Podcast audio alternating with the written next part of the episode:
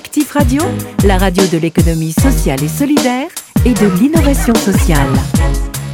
Soutenu par la finance solidaire via France Active, Ecologue développe un projet collectif dans l'ancienne colonie de vacances de Barré-sur-Méouge, transformée en lieu d'accueil et d'animation culturelle. Une belle aventure qui contribue aujourd'hui, grâce à la création d'une épicerie, d'un jardin, d'un atelier vélo et de beaucoup d'autres activités, à la redynamisation d'une petite vallée des Hautes-Alpes, touchée comme malheureusement beaucoup d'autres territoires en France par la désertification. Bonjour Amélie Scarafaggio. Bonjour. Alors on va commencer si vous voulez bien par planter le décor. Euh, euh, dites-nous où se trouve le village de Barré-sur-Méouge. Donc on est dans le sud du département des Hautes-Alpes. On est dans la, euh, on est entre Sisteron et Laragne.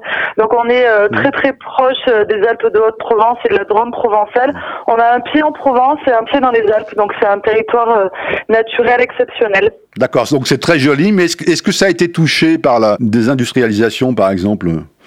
Alors, on est dans une zone où on n'est pas du tout touché par le tourisme de masse, euh, contrairement à tout le reste des Hautes-Alpes euh, qui sont euh, très attachés au, au tourisme d'hiver euh, lié aux stations de ski. Nous, on est un territoire assez préservé mhm. où, euh, alors, il y a euh, l'agriculture est très présente, surtout les pommes. Hein, ils ont, mhm. ils ont, ils ont développé de la monoculture intensive. C'est pas génial non plus ce qu'ils ont fait, mhm. mais il reste un terroir, voilà, agricole, maraîcher. Est-ce que vous avez connu, comme beaucoup de communes, la disparition des petits commerces locaux, les écoles menacées de fermeture, l'absence de, de services publics, les difficultés de transport et tout ça oui, oui, tout à fait. Euh, ces dix dernières années, on a vu se fermer donc l'épicerie du village, le foyer pour adultes handicapés a tout recentré à la préfecture, donc à Gap.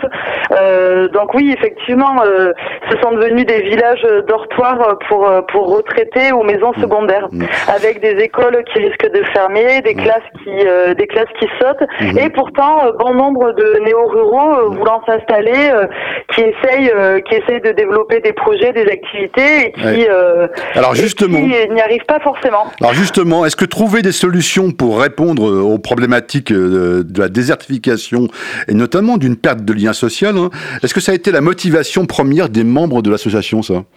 Alors ça n'a pas été la motivation première, mais c'est très vite arrivé parce qu'on s'est rendu compte que ça répondait à un réel besoin des nouveaux habitants, mhm. donc de, toutes les nouvelles familles qui cherchaient à s'installer.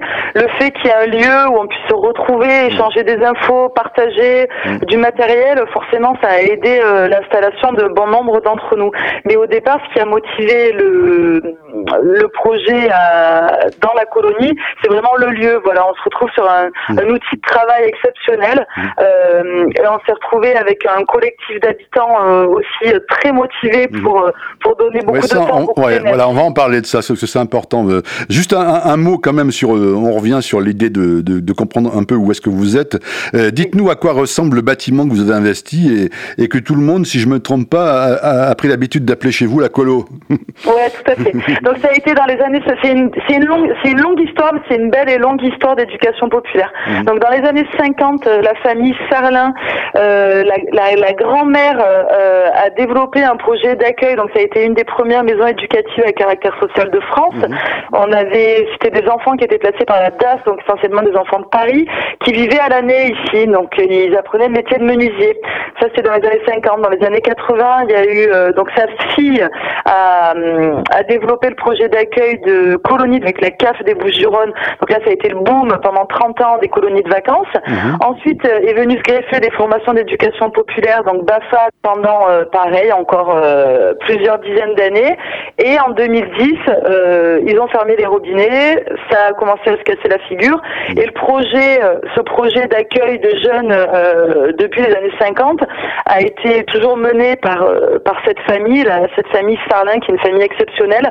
Et ils ont, voilà, ils ont décidé d'arrêter en 2010. Donc on se retrouve sur un bâtiment des années 50-70, un peu soviétique, pas du tout isolé, à, la fois assez, assez moche d'un point de vue euh, esthétique, mais d'une praticité pour accueillir des groupes euh, sans égal. voilà, avec des cuisines équipées professionnelles, des ah salles d'activité, 80 couchages, on a 1200 mètres carrés. Ah génial, donc c'est bien. Tout équipé en fait, on est arrivé sur le site. Euh, la famille l'avait très très bien entretenu.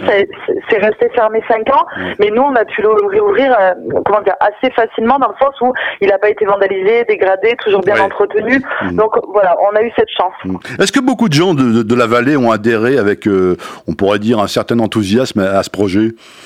Oui, alors au départ, euh, il y a eu une certaine émulsion, il y a eu beaucoup de, de moments de, de réunions, de concertation. Donc en 2014, où là, chacun venait avec ses idées, ses projets.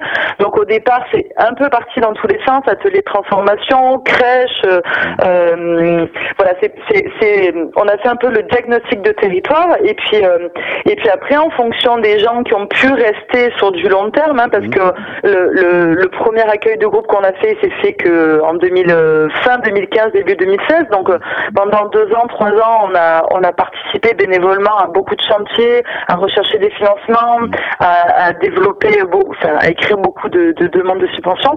Donc au final, pas tout le monde n'est resté et il y a certains projets qui n'ont pas pu avoir lieu parce que notamment on n'avait pas le soutien de la commune ni de la communauté de communes. Donc tout ce qui était euh, service à la population entre guillemets euh, lié à aux compétences, on va dire, euh, de notre euh, commune ou de notre interco, mmh. sans leur aide financière, on ne pouvait pas. C'est-à-dire développer un projet euh, d'accueil jeune, par exemple, ou de centre de loisirs. Mmh. Si la Comcom ne nous suivait pas ou la commune, financièrement, c'était pas. Est-ce que ça a évolué au fil des ans ou pas alors? Pas trop, non. D'accord. non, non, non. Y a, y a, on ne partage pas la même vision du développement local. Voilà. Nous, on a une démarche assez alternative et, et, et très proche, plutôt du parc euh, régional des parodie provençales, avec mhm. euh, qui, par contre, on intervient énormément parce que voilà, on est engagé sur de l'éducation au territoire. Mais voilà, on partage pas du tout la même vision de, du, de l'économie sociale et solidaire. Voilà, au moins, c'est clair. Alors, 2014, ça a démarré. On est en 2019. Euh, euh, aujourd'hui, c'est quoi les, activités que vous proposez? Donc l'activité principale, c'est l'hébergement de groupes. Mmh. On accueille euh, essentiellement des associations euh, d'éducation populaire, d'économie sociale et solidaire qui viennent organiser des stages, des rencontres professionnelles, des séminaires, des formations. Ensuite, on a le public famille qui vient en tant que, que touriste découvrir la Méouge et profiter des activités nature que qu'offre cette belle vallée. Et pas mal de randonneurs, vététistes aussi, voilà, qui, qui profitent du lieu. Ensuite, on a développé euh, une épicerie parce que donc l'épicerie du village avait fermé. Donc on a on a regroupé les producteurs locaux et on a développé une épicerie euh, conventionnelle avec essentiellement des produits locaux. Donc là, pour subvenir aux besoins de première nécessité, euh, surtout pour les personnes âgées qui n'ont plus euh, ah oui, oui, oui, peuvent plus se déplacer. Bonne idée, oui, bien sûr. Le premier commerce est à 15 km, donc du coup, euh, ça permet voilà d'avoir du pain, enfin bref, voilà, les choses de première nécessité et des animations culturelles, parce qu'on a la chance d'accueillir pas mal de résidences tout au long de l'année mhm. et d'avoir du coup des résidents, des sorties de résidence, donc accessibles à tous, donc autant du théâtre que de la musique, mhm. que du spectacle spectacle vivant. Voilà, on a, on a cette, cette chance-là. Plus des animations d'éducation au territoire, parce que donc on est euh, on est très engagé autour de, de la gestion des déchets, du tri et du compost. Mhm. Donc là, on a un animateur euh, spécifique qui lui intervient sur euh, un atelier vélo, un jardin pédagogique et se déplace dans les écoles, se déplace dans les lycées et fait de la sensibilisation. Voilà. Est-ce que vous avez aussi un espace de, on va dire, de peut-être de mutualisation d'équipements un peu numérique, tout ça ou pas? Vous avez ça ou pas? Alors nous, on a des bureaux partagés qu'on met à disposition des habitants quand ils ont besoin de, de faire des démarches administratives. Mm. Après, au niveau euh, technologique, on va dire qu'on est quand même sur du basico-basique. Non, mais genre, s'ils ont besoin de, si quelqu'un a besoin de euh, d'envoyer un mail, euh, de, ah d'imprimer d'imprimer quelque chose, c'est possible aussi. Quoi. On a, on a une salle de pro avec des ordinateurs accessibles, ce qu'on appelait à l'époque les cybercafés. voilà. Non, mais c'est bien. voilà, ça existe encore dans nos dans nos dans nos coins reculés.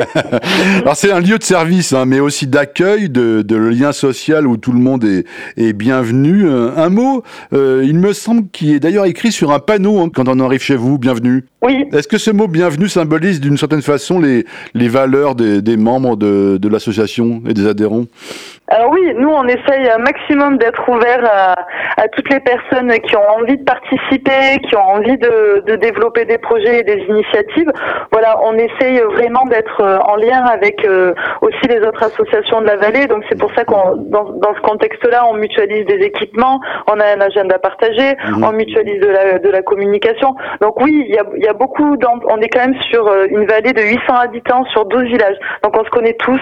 Enfin voilà, on sait on sait euh, très rapidement euh, comment euh, comment s'entraider et quand justement les nouveaux les nouveaux arrivants arrivent, voilà, on, les met un peu dans ce circuit de d'entraide et, effectivement ça, marche quoi. Les gens mmh. les gens ont plaisir de s'installer. Après il y a des difficultés économiques, de transport. Voilà, c'est pas évident de vivre à l'année ici, c'est pas évident de trouver du boulot, c'est pas évident de voilà quand on a des enfants scolarisés au collège, c'est pas évident. Bon, voilà, la vie est pas toujours simple, mais on, essaye en tout cas nous de la rendre un peu plus agréable. Dernière question, quel regard vous avez euh, aujourd'hui sur cette initiative, euh, euh, ce, qui ce, qui est sûrement une aventure, hein, qui, a, qui, a, notamment bénéficié de la finance solidaire, on va en parler dans une seconde. Oui, mm. eh ben, je, crois que ce, qui, ce, qui, est formidable avec les colloques, c'est que hum, personne n'avait géré un établissement de cette taille, personne ne faisait de l'hébergement de groupe, personne n'avait monté d'épicerie, et voilà, on est tous, en fait, à plusieurs, on est capable de, de choses extraordinaires et on est tous montés en compétences, on s'est tous euh, professionnalisés et maintenant voilà, il y a cinq salariés, euh, il y a une équipe de bénévoles actifs. Euh, voilà, c'est une aventure humaine un peu exceptionnelle, mais qui, en fait qui est hyper ancrée sur son territoire, qui répond aux besoins de ses propres habitants. Voilà, on s'est pris en main et en plus ça, ça profite à plein de gens de l'extérieur. Donc voilà, là en ce moment on a le lycée de Marignane qui est venu faire un stage cinéma. Il y a 60 adolescents de 17 ans qui, qui profitent du site et de la nature pour filmer. Euh, voilà, il y, a des, il y a des moments très chouettes qui s'organisent tout au long de l'année et plus on en fait profiter un maximum de personnes et, et, et, mieux le projet s'emportera. Alors petit clin d'œil pour terminer à l'actualité et peut-être une bonne nouvelle puisque dans le cadre de la dixième édition des, des Grands Prix de la Finance Solidaire, donc euh, euh, les organisateurs appellent les internautes à, voter pour leur coup de cœur territoire dont vous faites partie. Hein. Vous êtes quatre, hein. juste pour être honnête, il y a Pickup Production, Sherwood et Titi Floris et vous. Euh, donc on peut voter pour le projet qui nous plaît le plus, hein, notre coup de cœur. Quoi. Comment il faut faire? Expliquez-nous ça. Donc euh, le monde.fr a relayé l'information sur son site. Donc il présente les, les quatre projets finalistes. D'ailleurs on, on, les remercie. Euh, on remercie Joël Morio qui a, qui a fait les, les articles. Finansol a également relayé sur son site. voilà, on a jusqu'au 4 octobre pour, eh ben pour mobiliser nos, nos communautés respectives et, et, voir qui, qui remportera qui remportera le prix. J'avoue qu'on se fait un peu du souci parce qu'en étant en zone euh, en zone rurale, on a on touche peut-être euh, moins de personnes ou en tout cas euh, voilà, on a essayé de communiquer via nos, nos, canaux de communication, les réseaux Facebook, les newsletters, bref, on a on n'arrête pas. On vous mmh. remercie de relayer aussi. Bah, nous on a trouvé que c'était un beau projet, voilà, on vous le dit. Hein. Merci, merci. En tout cas, ça serait exceptionnel de retrouver Ecoloc à Paris quand même, ça serait euh, juste eh ben, formidable. Ça serait génial, on vous le souhaite. Merci Amélie. Merci à vous. L'économie sociale et solidaire, c'est Actif Radio.